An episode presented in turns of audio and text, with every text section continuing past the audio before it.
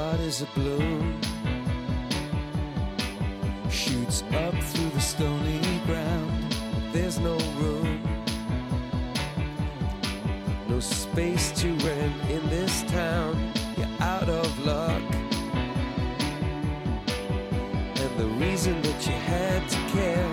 the traffic is stuck. And you're not moving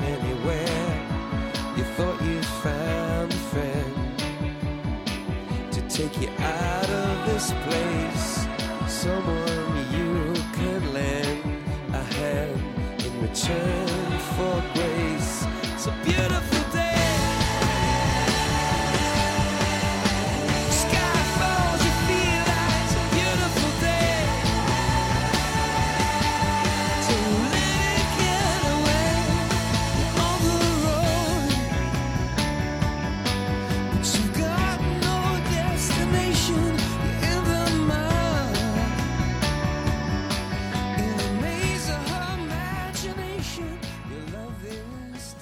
大家好，这里是回声海滩，我是大明。我是葛大爷，今天是节目开播到现在大概一百多期里面第一次只有两个人参与的长节目。那就客观的原因有很多嘛，比如说现在这个当下，马大嘴应该是在去成都的火车上，居里呢已火经车，他今天是选择坐火车去的，我不知道哪根筋搭错了。曹逼又去成都啊？，对，然后去参加我们一个呃好朋友的婚礼，然后呢是等于是代表整个我们上海地区的那个同仁一起去的，因为本来我是、我也是要去，但最终没有成型，对吧？嗯，居里呢现在此时此刻应该已经在南韩的大地上，然后吃着韩国料理，对吧？准备偷渡去北朝鲜。大概，然后反正各种各样其他的成员也因为各种各样的原因没有办法来，但是我们不想浪费一个礼拜的档期，因为已经歇了一个礼拜了，对吧？我们这个事业其实进行的非常痛苦，但依然是在痛苦中慢慢慢慢的前行。对，因为一想到下个月我们这个节目开播就要两年了，我不希望说在这个档口再掉链子，我还是希望说每个礼拜可以做更新。而且很巧的是，葛大爷因为出公差的关系，对对，出来来上海能够现场参加录音，所以呢，我们就在两个人其实就在商量嘛，就是对只有在在两个人的情况下，我们还能干点什么？其实我提了一个开放性的问题在我们的群里，但没人回我。对。然后其实其实我后来就直接跟大明私聊了，因为我觉得既然隔了那么长时间，没有任何开放性、没有任何建设性的意见，那就意味着这事儿可能只有我们两个人能干了。对，因为我们群群组里面也有什么新的爸爸，对吧？对还有一些就是在为生活苦苦挣扎的人们，所以我我体谅他们，对，我也挺从各各种各样的角度我都感同身受他们，所以我也觉得，那还有余力的同志，还有余热的同志，我们再来燃烧一下。对，然后就在本周二，呃，我们收到了一条听众的回复，这个其实是一条还挺长的留言，在我们的群里也展开了很大的讨论。然后呢，我我觉得我先为大家来简单的念一念吧，就是这位听众到底给我们概述一下啊、概述一下他到底给我们说了个什么事情，就是让我们有了今天这期节目。这个听众的名字我就腻了啊，就跟那个首名首歌一样腻了，就腻了。对，他说，高考完换了手机，想起还有回声海滩小组的某一位成员的超长回复，我还没有来得及回应，于是呢，就想来回应一下。他说怎么说呢？就是高考算是结束了，那想必这是一位应届生，对吧？嗯，哦，不叫应届生，是高考的毕业生。毕业生，对，高中毕业，他说这个分数呢，倒是令我绝望，六百零一分。然后他说省内呢应该是考在五千名左右，因为我也不知道他说的是哪个省，但是六百多这个分数，我跟葛大爷前面也讨论一下，应该不算低的一个分数。啊、对我我是跟大明觉得，就是说这取决于你在哪个省。当然，你如果是在比较变态的省份，比如说像江苏啊、呃山东啊、河南啊、河南省对吧对河南省啊这种地方的话，那确实小伙子你可能比较低，但是你这个省内排名的话，其实看来你应该不是在这几个高考大省。那呃，大明就就我们就在讨论，就说还是一个还是一个可观的分数。对，因为他自己对这个分数呢是形容成尴尬。为什么尴尬呢？他说，真要说的话是够不上九八五的。然后，但是他的这个听众的女朋友呢，比他高了整整二十四分，就是六百二十五分。这个分数呢，就足以上一所很好的九八五。然后那位小组成员劝我能出国就出国，那个人是我啊，那个人是大明，当初也是我给他回的言。但放下现在家里弄房子没有闲钱的这个情况，他还是不想离开他的女朋友。然后呢，现在就是在同样一所城市的概率有，但是很低，需要赌一把。再加上这个分数而造成的这个争吵啊，让我们这个听众很绝望，就是跟他女朋友的这个争吵。他去，他觉得现在超级的迷茫，不知如何是好。然后，可能他的女朋友呢，今天也跟他提出了分手。上周二，哎，上周二在哎一在一起两年多，虽然是未成年人的感情，但是不想放弃，怎么办呢？忍住，葛大你先忍住。对我忍住，我忍住。你知道，就是我们这种稍微上了一点年纪的人啊，就看到这种留言，其实是非常非常的难受。难受的点有这么几个啊，第一，就是为你感到，呃，为你感到不值得，跟嗯为你感到有一点点的愤怒。为什么愤怒？就是我们这种岁数，其实已经。黄金的这种年华在我们的手指间已经慢慢流失殆尽的时候，而你却拥有 这么好的年纪，十八岁，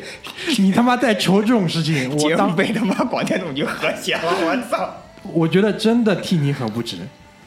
所以呢，我们决定来为你做一期节目，真的是对为你做一期节目，而且因为在我们只有两个人的情况下，我我也觉得就是说，呃，这个就是上天的安排吧。对，这就是上天的安排。那但也希望你可以听到这期节目，因为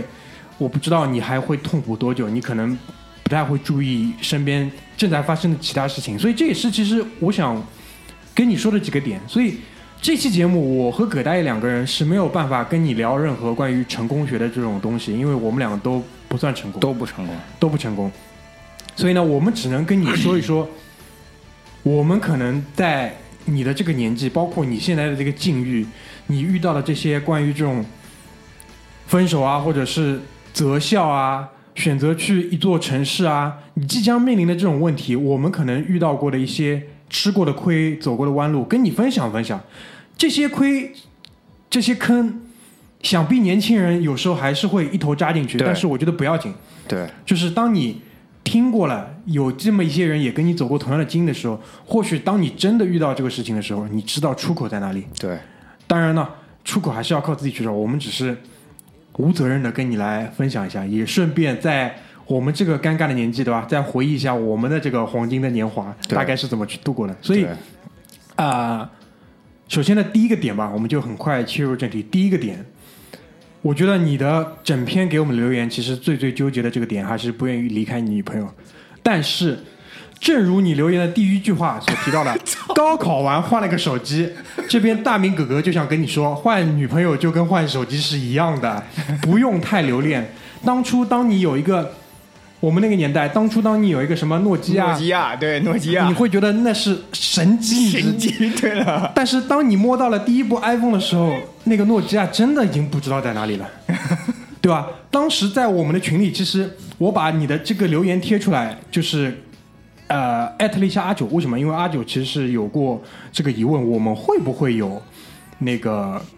未成年，未成年的高考听众？当时我也是说，其实是会有的。那你的出现其实也是弥补了这个空缺，对吧？也就是就跟考古一样，我们出现了一个什么文物，基本上就填补了那个时代的什么空缺。嗯，当时我在我们的群里发了你的这个留言之后，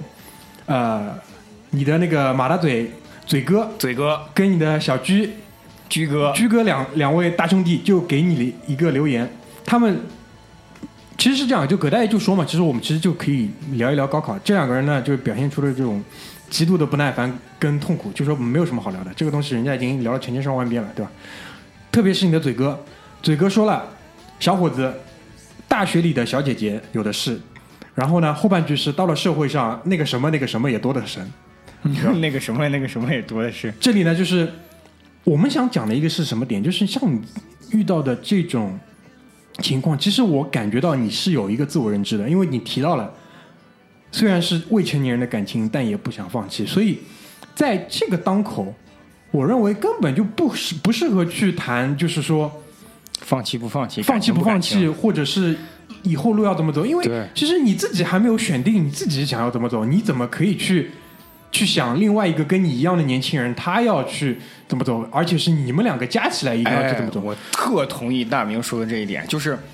我不知道你的具体情况是什么样的，但我刚刚特别同意大明说的，就是不要对跟你一样那年龄的那个异性年轻人，对于他对于自己的判断有过高的估计，因为他跟你一样迷茫，他跟你一样不确定。他跟你一样恐惧未来的生活，他跟你一样不确定自己内心的选择是不是真的正确。其实关于这个女朋友，她只会有两种结果，第一种就是什么？就是你们在一起；第二种就是你们不在一起。你们在一起，如果真的是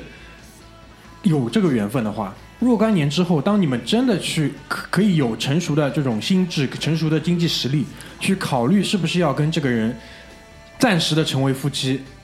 的时候，操他妈梗在这儿了，我操！对，你们还是会在一起的。真的相信我，因为这个东西其实是讲一个时机的，对就是 timing is everything。对，就是你在没有时机成熟的时候去聊这种东西，都是扯淡，不成熟跟不负责任的。是的那。这这这是好的说，就是可能你们现在短暂的分开，你们最终会在一起。那你们最终不会在一起的话，那就更加不用去担心这个问题了，因为它只是什么，你很多部手机当中的一部，他也你也是他很多部手机当中的一部。对对对，就不需要不需要就是很难过，很正常，因为你只有，特别是就是，那最终最终我我只是想说这个，你当然老婆不可能是一部手机，因为手机是可以一直换，但是最终最终你去找到你一一直要一起生活那个人之前，你肯定是会有很多尝试的，对所以你根本不需要去痛苦。当然我知道你自己其实也会有这样的一个认识，可能这只是你很痛苦的这一段时间里面想要找一个人去讲，而而你选择了我们，我们觉得很开心，所以呢要喷你。所以我们要捧捧你。所以最终还是这一点，就是千万不要去太担心这个事情，因为结果就两种，在一起不在一起，而这两种呢，这两种结果就是它直线产生的这种对于你生活的影响，你都是可以接受的，你只是会痛苦一会儿会儿。你只是现在一下子无法接受这个事实，对你只是会痛苦一会儿会儿，然后你马上就会痛苦一。会儿。而且你要知道，大明刚刚举的那个例子，就是你会换无数部手机，其实并不是说我们要告诉你的是，你将来会有很多个女朋友，会有很多很多段艳遇也好，或者怎么样也好。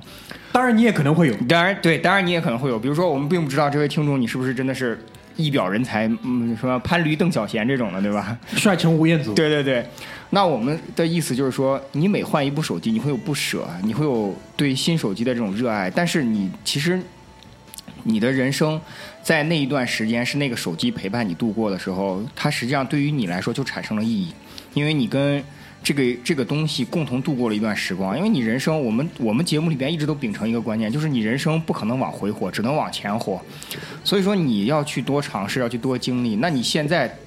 刚刚你的明哥也说了，就是你现在可能会痛苦一下，但是你会觉得说，我操，一个月、两个月、一个星期、两个星期，这不叫一下。但在我们这种已经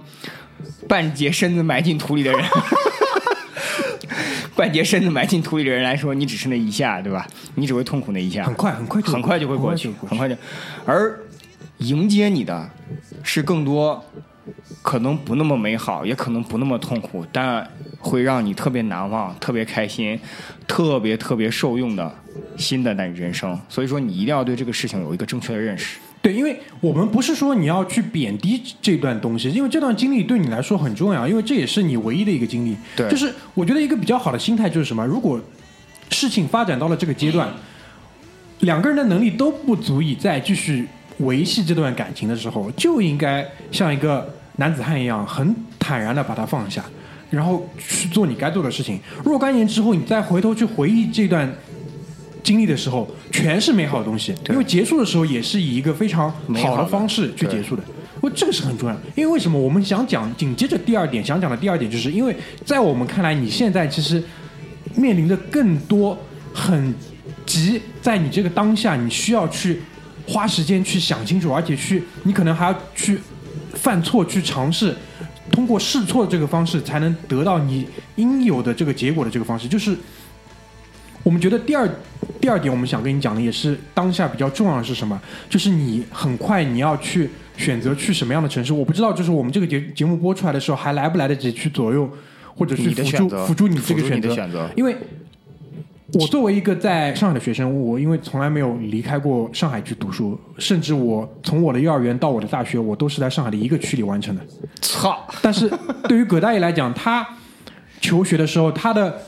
呃初中在一个地方，高中他就去了天津，他的大学又去了另外一个城市，然后大学的第二段，包括后来的研究生又去到了国外。他其实对于这点可能更有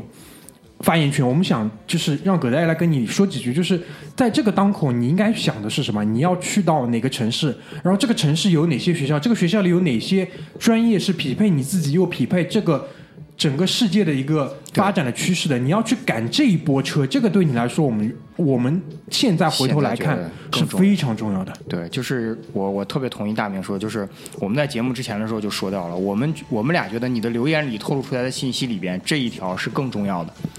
这一条那。大明可能求学历程并没有离开过上海市，所以说他对于城市的这种敏感度，就是选择其他城市的这种敏感度并不是那么高。但我的求学经历整个来说是不断迁徙的一个过程。那我想对这位听众讲的就是说，你现在需要更多的是去考虑你未来想在哪个城市生活。我们为什么不是说你未来想上哪个大学呢？因为大学只是一个小的区域，我们更关心的是它所在的这个城市能够带来你带给你什么样的东西。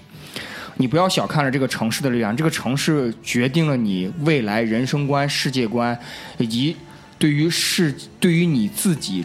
对于你自己处理自己和自己处理世界的关系的影响是远远超过你所在的大学的。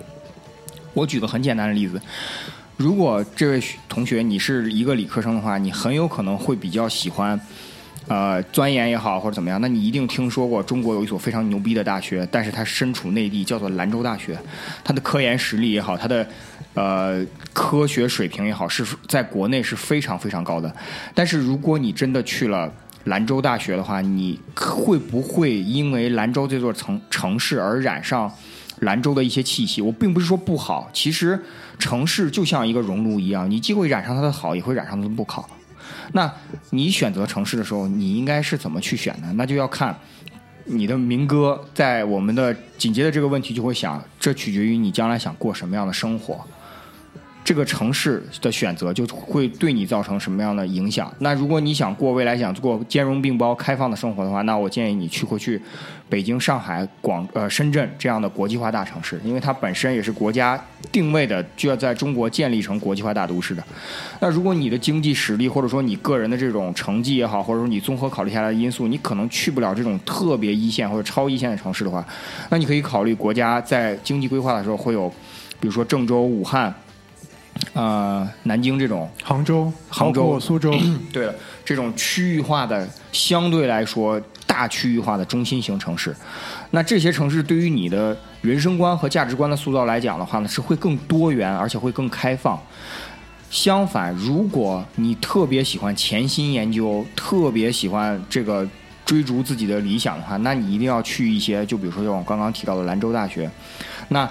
它就会让你造成一个什么？就是你会在一个非常稳定、非常封闭的环境中，认认真真的做自己想做的事情，认认真真的成就自己认为对的事情。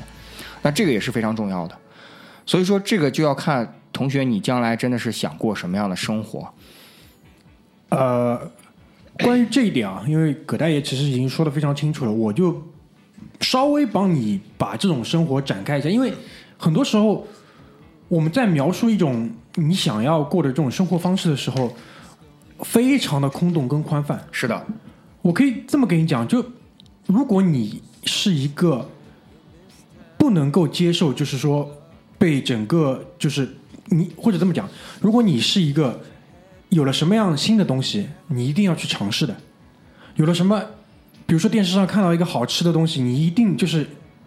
不能立马马上，但是你将来在短期之内你要去实现的。有了一个什么好玩的地方，一下子让你感到非常有兴趣，你一定是确保想自己要能够去得到的。你是不是要过这种生活的？还是说你可以为了就是你一个理想或者是理想对一个一个一个项目，你可以去把我前面讲的这种东西都抛弃掉，还是说第三种就是你其实没有想这么多，我只是想过过一辈子，然后呃有自己的老婆，有孩子，然后可以把父母照顾得很好，把家里人照顾得很好，可能要去去，比如说你要去意大利看古罗马的东西，看湿壁画，对你来说也没有这么重要。一定要去北美去看一看纽约是什么样子，对你来说也没有这么重要。那其实又是另外一种，所以一定要想清楚，就是你还有没有？其实或者或者换句话这么讲，其实很多人在一开始的时候都不知道。都不知道，或者是一开始的时候都会有这种效果，最最后是什么呀？是被被磨掉的。就慢慢慢慢，他会觉得我们前面讲的这些东西都不重要了。那这些东西对你来说就是不重要的，是不，是可以被抛弃的。但如果这些东西在你的心里，其实就是有一股力量，让你觉得你一定要去驱使你去做的话，那你其实就是属于那种人，你就是一定要去做到、去看、去体验的那种人。是的其实我在给你的最早期的那个留言当中，其实已经提到过这一点。包括这句话，其实不单单是对这位同学讲，其实是对于很多可能还对于这方面有这个需求，可以听得进我们说几句的那些人来说，都是受用的。哪怕你现在已经三十几岁，就是想清楚你到底要过的是怎样的生活，而且一定要是冷静下来，就是把这件事情过去之后，你要冷静下来想。就但凡你还是在物质上是有追求的，在我看来，这些东西都是要算在物物质上有追求的。那你必须从现在开始就要吃苦了。对，因为其实你你的这个起点，在我们看来不算低的。就我们这个小组里，包括我自己，我的起点要比你低得多。但通过你自己对自己的认识，通过你对你自己的努力，都是可以做到的。对而且在你毕业之后的很很短的时间内就可以做到。如果家里还能给你一些帮助的话，那你可以把这些你物质上的追求，你可以讲到物质上的追求，对你的这些想法都是可以被实现，但理论，但实际上就是说什么，你肯定是要去吃苦的。那具体在落实到行为上，落实到实际上，这些苦吃在哪里？首先，你可能照你的描述，你可能没有不是进富二代。啊，不是一个可能特别特别家里有资产的人，那你肯定要想办法去帮自己去建立一个非常非常健康，而且对你来说，或者是对你们互相来说都非常有互相帮助作用的这么一个朋友的圈子。这个圈子在我看来比较少的会存在你的学校当中。对，很少，但是可能会有一到两个可以作为这个坚实，因为你们这一到两个，或许就我们就举个例子，是三个好小兄弟，三个小兄弟，你们一人再多去认识一个，我前面描述的这种有一定的想法，对于自己的认知也很好，而且可能啊手里再有一些资源，家里再有一些资源的话，那你们就是一个六个人的这样一个小的团队。你们六个人再去发展的话，其实就是一个什么，已经很可观了，将近有十个人左右。然后在这个圈子里面不断的去淘汰落落队的人，然后再加入新鲜学员，就是可以形成一个比较好、比较健康的、可以互相影响的这么一个好的圈子。这一点是需要你现在就去花时间去做。可能对于你来说，一开始会显得非常迷茫，因为你根本不知道这些人在哪里。嗯，这种时候有一个非常非常简单的办法，就是什么？就是你不断的去提升你自己，对那些人会找到你的，对你们之间会互相吸引的。对，怎么样去，怎么样去提升自己？我其实，在跟你的这个留言当中也写的很清楚了。第一是什么？不断的还是去看一些，那这个世界上正在发生的事情，试着去了解，去思考，独立的思考，不要听几家之言，也不要光听我们怎么讲，你自己一定要想方设法去通过各种各样的这种你可以得到的信息，去知道这个世界上正在发生一些什么事情，然后去去试着去更多的去读一些书，知道以前发生了什么事情。这两件事情一旦你都知道的时候，你其实已经会带给你很多的思考。这个时候，更重要的是什么？试着去了解你自己，这这我自己这个人到底我的优势在哪里？当下我的优势在哪里？当下我的弱点在哪里？对自己有很清醒的判断，然后试着去接受这样的自己，试着慢慢的去改进你身上的一点点的毛病，因为你身上的优点理论上来说长远都会在的，但每当你修复你的一个弱点的时候，你就变得更好，你就是一个更好自己。当你不断的变成更好自己的时候，周围的人就会知道你，你的口碑就在那里，人会向你聚拢的。对的，就是这样一个效应。那其实说起来是很很空洞的这个东西，但是说实话，我也没有更好的办法让你理解这是一个怎么样的过程。但是一定记住的是什么？提升自己，友善的去对待周边的人。我不是说一定要做的很圆滑，每个人都喜欢你，但是说你对于一个人，对于一个其他人，你千万不要去对他说假话，或者是在他身上，比如说去想捞一点什么。你可以不对他把真话说全，但你千万不要去对他说假话。然后，如果你可以的话，尽量去帮助这个人，其实就这么简单。但是落实到你每天的生活，每一天你今后的学习当中，其实会很难，因为很多时候你要牺牲掉自己的一些时间利益，去帮助一个人，或者是不去对人家说假话，因为有时候对人家说假话对你来说是有利的，当然，你你大明，因为这都是很底层的这种价值观的东西，一定要坚守住，对。一定要坚守住。然后在你的学业上，因为我知道，其实国内的大学很操蛋的地方在这里，它很容易去消磨你的时间跟你的这种精力。哎，如果再遇到几个寝室里的同学，撸啊撸，王者荣耀，很快的这几年，其实我现在对于我自己在读大学的那段经历，基本上都忘了差不多了。就除了我自己在在外面考自学考的那那那个很痛苦的经历，我是记得，但是很快我其实考出来了。我唯一的记得就是，因为剩下的东西什么都是不值一提的东西，就很快就过去了。所以我对于那几年的时间利用，只能算及格吧，但不算高效。就是如果，但是其实你要接受一个点，就是基本上很少人可以做到高效，但是其实你至少要做到及格，七八十分要做到。那这几年对你来说的意义，可能就是你过去十八年对，就相比你过去十八年来的都要有价值跟有有意义。是的，就是我大明，你的明哥说了这么多，实际上，那我来说一下我的观点，很简单，就是几句话。第一个就是，嗯，你明哥说了，不要不要浪费时间。那不要浪费时间呢，本身来讲就很虚幻，对吧？那我我可以告诉你的可操作的这个可操作手册里边有一点，就是如果你真的要浪费时间，请把它浪费在嗯你觉得相对来说对你优势最大化的一个地方，比如说。举个很简单的例子，你很容易浪费时间在游戏上。那如果你发现你自己在游戏上稍微有一点点天赋的话，那你就去打磨你自己的游戏技巧，把时间浪费在比如说你能，你将来能够打王者荣耀能够排上全国第一，你打撸啊撸能够进入全国前十，你打 DOTA 能够进入世界前一百或者怎么样之类。如果你决定这要这么浪费时间，那你明哥的意思就是说不要浪费时间的话，就去多看书多学习，但你又不知道学什么，对吧？那学一些呢，就是看自己、看过去、看将来。看这些所有跟这些有关的书，能够让你知道。那另外一方面，这只是知识。那另外一方面要学什么呢？就是学跟这个社会怎么接触，或者说跟这个世界怎么接触。那谈恋爱就是最好的一种方式，包括交朋友，包括去啊、跟社会有一些接触，不管是学校内的还是学校外的。总之就是让你的知识边界不断的扩展，不只是文呃这个科学知识或者是学术知识。那还有一点我想说的就是呢，嗯。如果你现在还听不懂这些话，或者觉得我们说的有点假大空的话，那你要对自己有一个清醒的认识，就是你可能不是一个智商卓著或者说这个天资聪颖的人。那你可能就现在可以关掉节目，然后不要再听我们，然后去干一些能让你快乐的事情，比如说吃碗麻辣烫、打一局王者荣耀这种的。那如果你还能听到这里听懂的话，你要明白，就是你所有的选择不会立竿见影。你需要像你的大明哥说的一样，你要去打磨这个事情。那，嗯，我个人非常崇拜老乔嘛，在节目最后呃上半段结束的时候，我会跟你分享一个，就是老乔在接受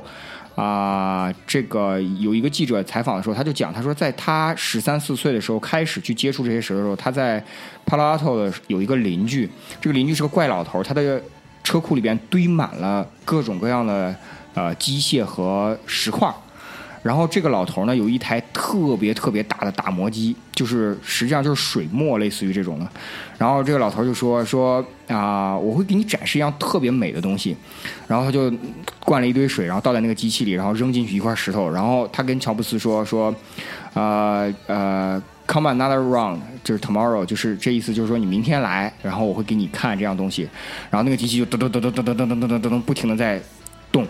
等到乔布斯第二天去的时候，他会发现那一块特别丑、特别坚硬的时候被打磨成特别圆润、特别光滑、特别具有光泽的一块石头。就这样都需要花一天一夜的时间，你更何况你要知道，你要打磨一个自己的习惯，你要像大明哥说的那样，不停的提升自己，这是一个非常非常漫长的过程，远比你失恋来的痛苦一些。所以说，你要明白，这所有的你的选择、你的决定、你的工作、你的代价，都是要去花时间去的。所以说，你选择好。呃，我简单补充一下，因为这个其实这个这个话题很大很大，所以我跟葛大爷在决定要跟你说这个的时候，其实有一些就是担心的地方，但是最终我们还是决定去讲，因为我们说出来这些东西，其实能够吸收多少是看你的。因为哪怕我们把百分之一百都讲全了，如果你一点都听不进，其实就没有帮助。但是如果哪怕你只听进了三四点，都是很有理、很有很有效果的。就是关于这一点，其实为什么前面我我来反过来的补充一下，前面葛大爷讲为什么选择城市这么重要？因为在一个好的这种城市的环境里面，就业的机会里面，你可能提升自己的同时，你的变现的这种环境其实就跟这个城市有关。如果这个城市足够好，它的这种机会足够多，你的这个变现的效率其实就会有相对应的提升。因为很多很小的地方，有些人终其一生可能都没有在那个村子里有他用武的地方，那他其实就是一个错误的选择。他应该去可能研究研究这个村子里最最需要的东西。对的，就是这样的。而且，如果你真的不知道去学什么，或者是去看什么、去研究什么，那就挑你最有兴趣的去弄，因为这样也不至于让你很痛苦，时间可能也过得快一点，你自己也可以快乐一点。然后可能还是像老乔讲的一样，就是回头去看的时候点连成线的时候，当然其实不是所有的人都可以点连成线的，对，因为像乔布斯这种人，在很年轻的时候就找到了自己要做的事情，包括比尔盖茨，这些都是人类的精华。我们都是人渣，我们不可能去像他们喷你，下半场再喷。对，就不可能在很年轻的时候就去知道的。很多人就像我们这种人，其实一辈子都不一定会知道。对，所以我们可以做的真的很少，但是你一定要从现在就开始去做，这是非常非常重要的。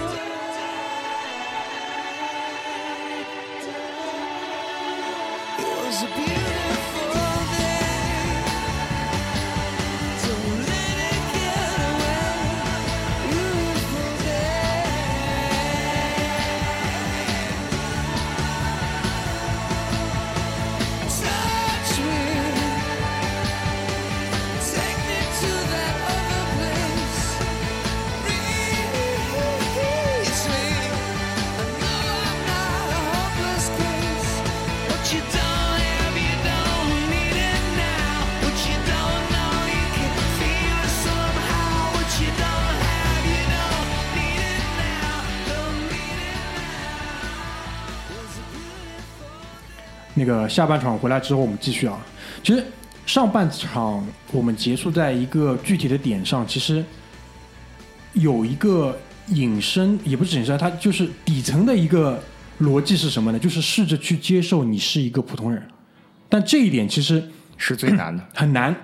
而且很多人不是很多人没有意识到这是一个问题，你知道吧？对对对很多人就是活到我们身边很多人活到四五十岁，还是觉得自己很屌，对，觉得自己没没活明白。天命不凡。就是按照你嘴哥的说法，就是一个月拿两千三，还把自己当人看，啊、不是一个月拿两千三，这个社会上就没有人把你当人看，应该差不多是这种意思。当然我知道，就是我我们这个同学可能不会就是沦落到这种地步，但事实上就是这种人数的人数的这种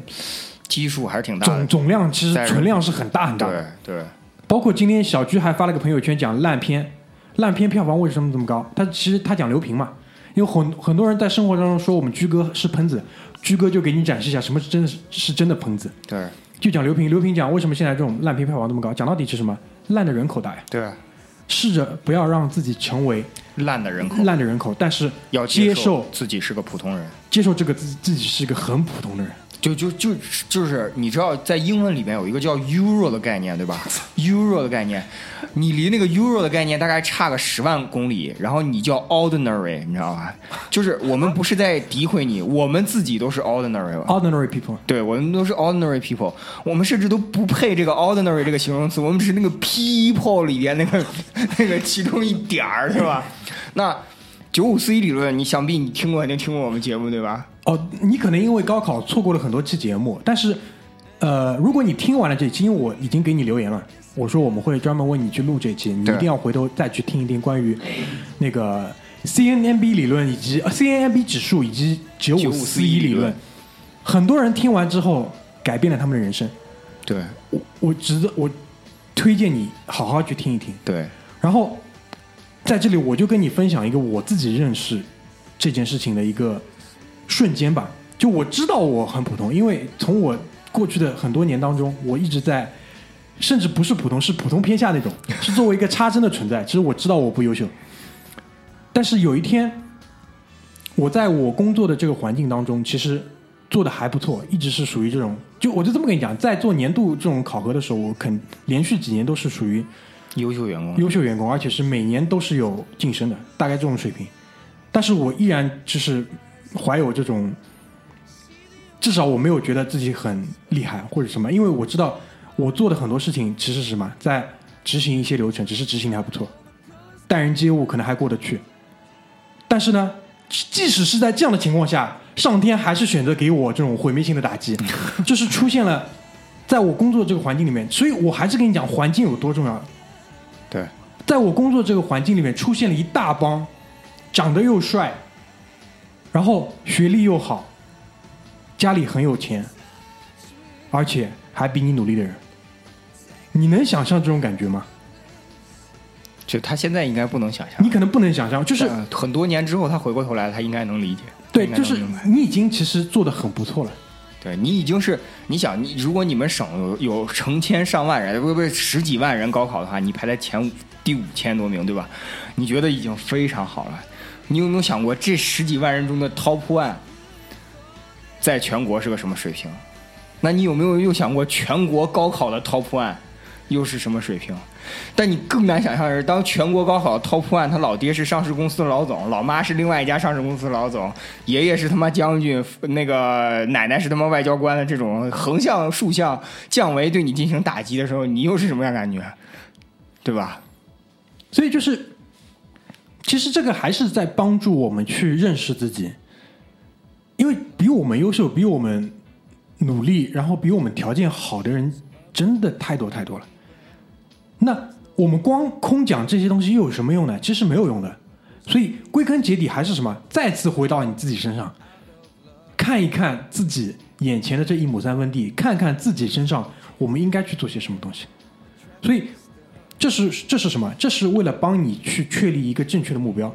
就是你你不会再去追逐一些错误的东西。人的痛苦绝大多数时候是什么？来源于错误的东西来源于你追求了一个错误的目标。对所以你他妈特别痛苦，你他妈追了一个你不可能泡到手的妹，对当然很痛苦，对吧？对你天天在想，以我的这种可能家境，我要去过怎么怎么样的生活，可能你也很痛苦，因为什么？而且在你身边可能充斥着一些已经得到这些东西的人，对你就很痛苦。所以要给自己设立一个非常非常理性的、合理的，而且可得到、可达到的这个目标，对你现在这个当下就来的很重要。对就当你认清楚这个自己的这种定位之后，你才会变得强大跟自信。为什么？因为我在我自己的这个领域里面，我已经做到了。那些够不到的东西很正常，对，我够不到，但是我去打一下基础，让我的孩子可以有可能够到。有可能够到。如果他够不到，没有关系，那至少我会觉得你这个目标其实已经很远大，很好。对让你的孩子再去打一些基础，让每一代都过得更好一点。那你对于你这个家庭，对于你爹妈，就有了很好的交代。对于你老婆，对你老婆的爹妈，你当初以后在你结婚的时候，他们把你的老婆托付给你的时候，其实就是希望什么？你建立这个家庭，可以把双方的这个血脉，让下一代过得更好。对每一代都是在为上一代牺牲，你要做好这个清醒的认识，对吧？对，那当然，呃，大明讲了这么多，我其实都很赞同。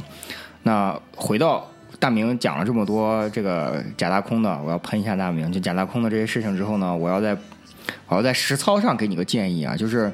这是葛大爷的亲身亲身经历，血泪史，真的是血泪史。因为葛大爷当年高考的时候呢，其实嗯，比你女朋友还要再牛逼一点，对吧？不是不会牛逼很多，比你女朋友大概还要再牛逼一点。那对于我来说呢，当时我是非常有名校，我我承认我至今都非常有名校情节。那我对于中国的九八五和二幺幺的大学呢，实际上是啊、非常胸有成竹的。一赢过，对啊、当然，其实后来高考成绩出来之后呢，我也并没有说呃跟我跟我父母吹的太大，因为实际上当时在全中国除了呃 top 三的学校我没有办法去上以外呢，基本上往后都是秒杀的。那对于我个人来讲呢，我当时就是因为特别执迷于就是一定要上一所这种名校，那其实我后来的高考结果呢是非常非常惨烈的。我不但没有能够去到一所很好的学校，我甚至连一个很好的城市我都没有去到过。这是我可以说是我人生中最大的一个转折点。那也是因为这一点，我看到你的留言的时候，我才特别强烈的跟大明说，就是说我们一定要录一期节目。就是可能我现在已经没有办法改变你的成绩，但我可以告诉你，我我有可能，我你了解到这一点之后，有可能会对你自己的人生产生一个非常大的影响，非常好的影响。那我的建议就是不要去追逐名校，不管是九八五也好，或者怎么样也好，听你大明哥的一句劝，城市环境远远比你的学校要重要很多很多，而且不要纠结于是一本还是二本，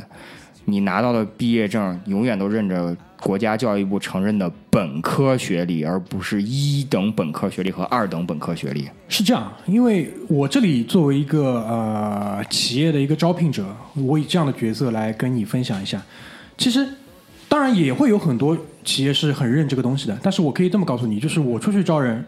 当然你说看不看学历，看一眼，但更重要的是你这个人坐在我面前，我跟你说话的时候，我问你问题的时候，你的聆听的能力，你有没有听清楚我的问题？你有没有回答我的问题？然后我再看一点，就是看你学习能力，你是不是有这个潜力，能够在很快的节奏下面去适应很多新的技能知识。然后你的待人接物是什么？这个东西永远是来的更重要。如果一个企业你去应聘一个企业，他只认你这些东西，而且那个 HR 傻到可以分清楚什么一本二本的学校跟专业，这个企业我可以讲，如果他只认这些的话，是根本不值得你去工作的。他甚至会拖累你的职业旅程。那啊、到现在为止呢，就是说我们讲了实操这方面呢，其实啊，但、刚刚大明讲的这个，到了工作过程中呢，其实也是非常重要的，因为你上学是直接是为了就业的。当然，如果你上学是为了研究啊什么之类的，也是可以的。那葛大爷想补充的一点呢，就是说，呃，我曾经当年在学英语的时候，听到过一个这个新东方老师说过，我觉得挺言简意赅的，就是啊、如果你在中国没有上清华北大的话，那你上全中国任何一所大学都是一样的。那他他这句话当然有很有极端，但是葛大爷可以跟你说，就比如说。你如果在九五四一理论里边，如果你考上了清华北大的话，你实际上是可以往前跨十个百分点的，丝毫不夸张，因为你进入过全中国最牛逼的学校。注意是最牛逼的学校，就中国不会有比这个更牛逼的学校了。那所以说你会往前跨十个百分点，你有可能从百分之六十五的人跨成了百分之七十五的人，或者说跨成了百分之，甚至到了百分之八十或七十九的这种人。但是如果你上了全中国非清华北大一所大学呢，你可能前进只有百分之五。那这百分之五实际上大明在企业的这个里边，有可能如果你选错企业的话，你不只会退百分之五，你甚至会退百分之十。所以说，企业非常重要。呃，因为这又是一个非常非常大的一个话题，我们没有办法在短时间里跟你去描述。但是我觉得，就是去看一个企业跟看一个人，的道理，其实很多时候是很类似的。当然，那不同的你的不同的职业阶段，你可以去有不同的组合。这一点呢，我觉得大体上有几点是很重要。首先还是看呃行业，因为行业是直接可以关系到最终的收入的。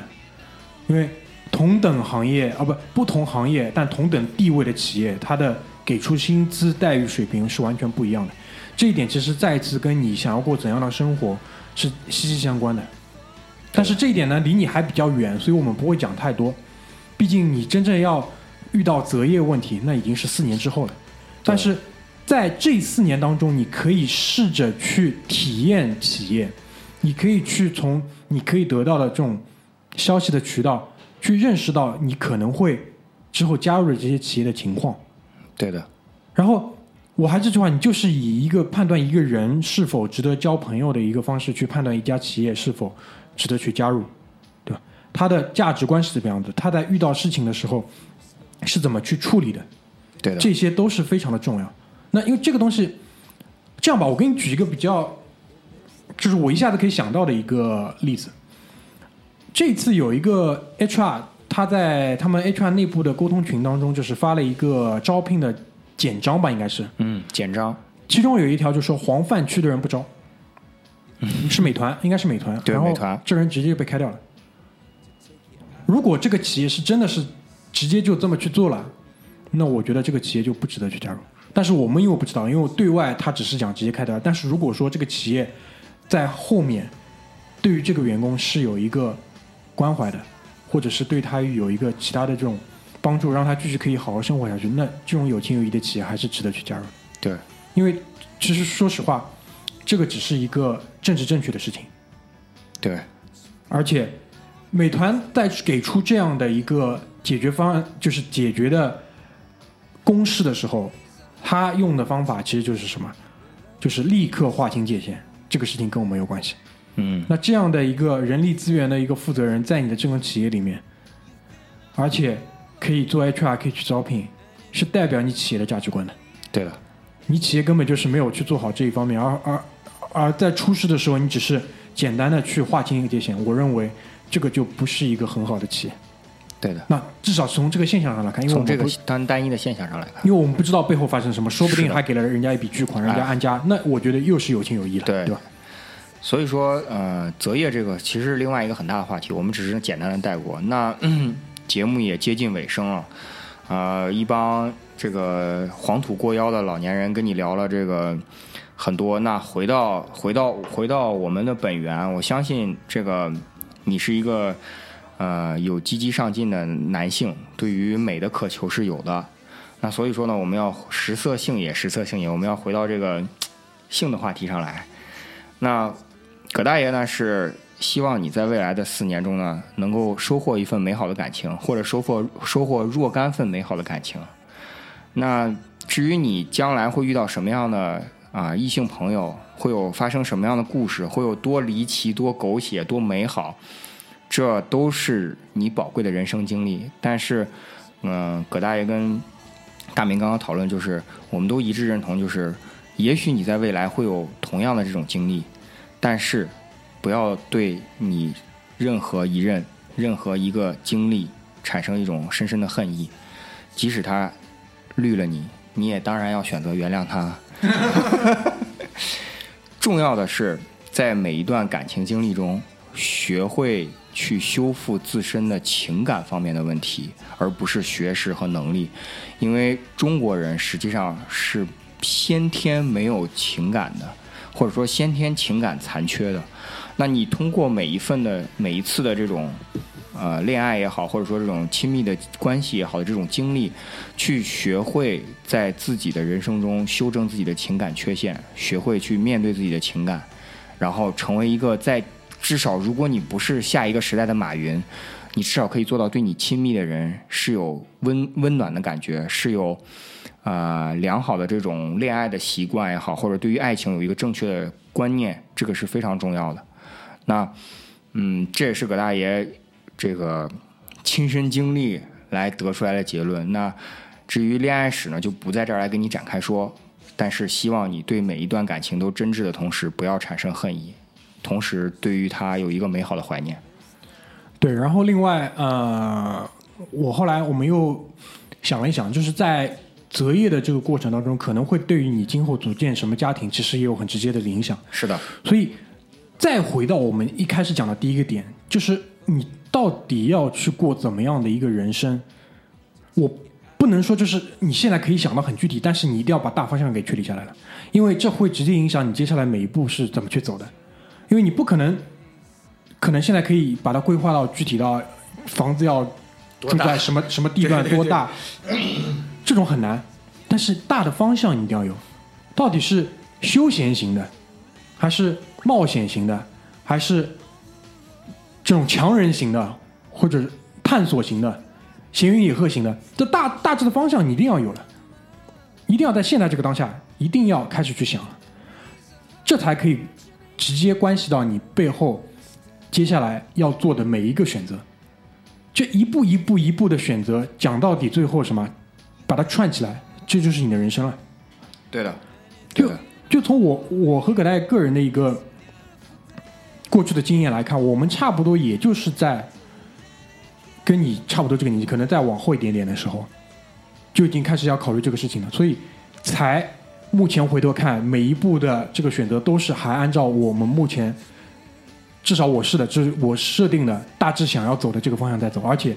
还在很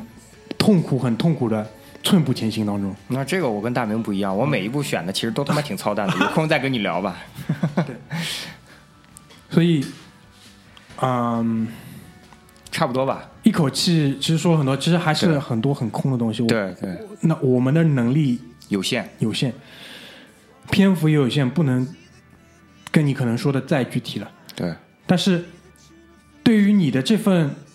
善意，我想我们可以做的，我们可以表达的都已经在这里了。那最后，我想跟你说的一点就是，可能我们可以为你做的最后一件事情就是，今天是六月二十九号周四，我们今天就把这些节目放出来，可以让你尽快的听到。那可以可能是我们几个可以为你做的最后一件事情，就是这操，别这样好吧？他妈的，希望对你有所帮助，对吧？因为最后一件事情别这样好吗？因为如果如果对你有帮助，你肯定还是会再回到我们这里再跟我们聊，那我们到时候再就事论事的去讲。那特别节目的最后结尾吧，因为因为已经破例了，就是周周四放节目。那特别节目的最后结尾呢，我想跟你说，就是小伙子，我们花了五十二分钟、五十三分钟跟你聊很多事情。那其实你的人生、我的人生、大明的人生，我们都不知道明天会发生什么事情。这也是人生有意思的是意思特一个点，就是你不知道明天会发生什么事，但是你有可能你奔着那个目标选了之后，你发现你并没有达到那个目标，但这过程，这个人生的这一路走来这这这这段时光，你一定要记着是非常有意思的。我呢，最后给你推荐一篇文章，你可能你应该是腾讯的老用户，那我给你推荐一篇文章呢，你去看，就是在网上搜，有一个老记者写过，就是两千年，二零零零年，在千禧年那一天，中国互联网大佬都在干什么？你去看看，在他们自己创业的那个迷茫年代，他们所做的选择、所做的坚持，不要看他们今天成为身家亿万的大佬，在他们那个年代，他丝毫不亚于你现在这个状态。去看一看他们的选择以及他们的人生往后走的是不是真的很有意思。那既然是这样的话，希望你在选择之后不要后悔，去经历这段美好。与此同时呢，后悔了之后也不要可惜，因为明天会发生什么，真的谁也说不定。你你反正走过的每一步都是你的，都算数。对，呃，行吧，那就结束在这边，结束在这边，然后立马做个后期就给你放上来，好吧？好的希望你今天就可以听到。好，谢谢。，拜拜。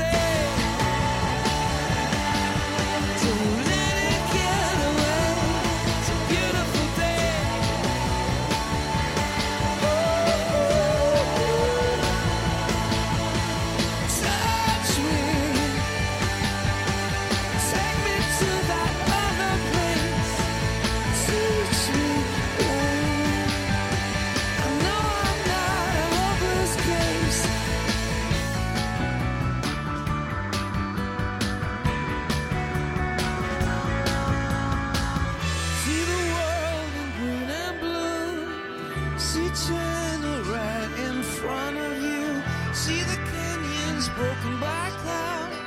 See the tuna fleets clearing the sea out. See the bedouin fires at night. See the oil fields at first light. And see the bird with a leaf in her mouth. After the flood, all the colors came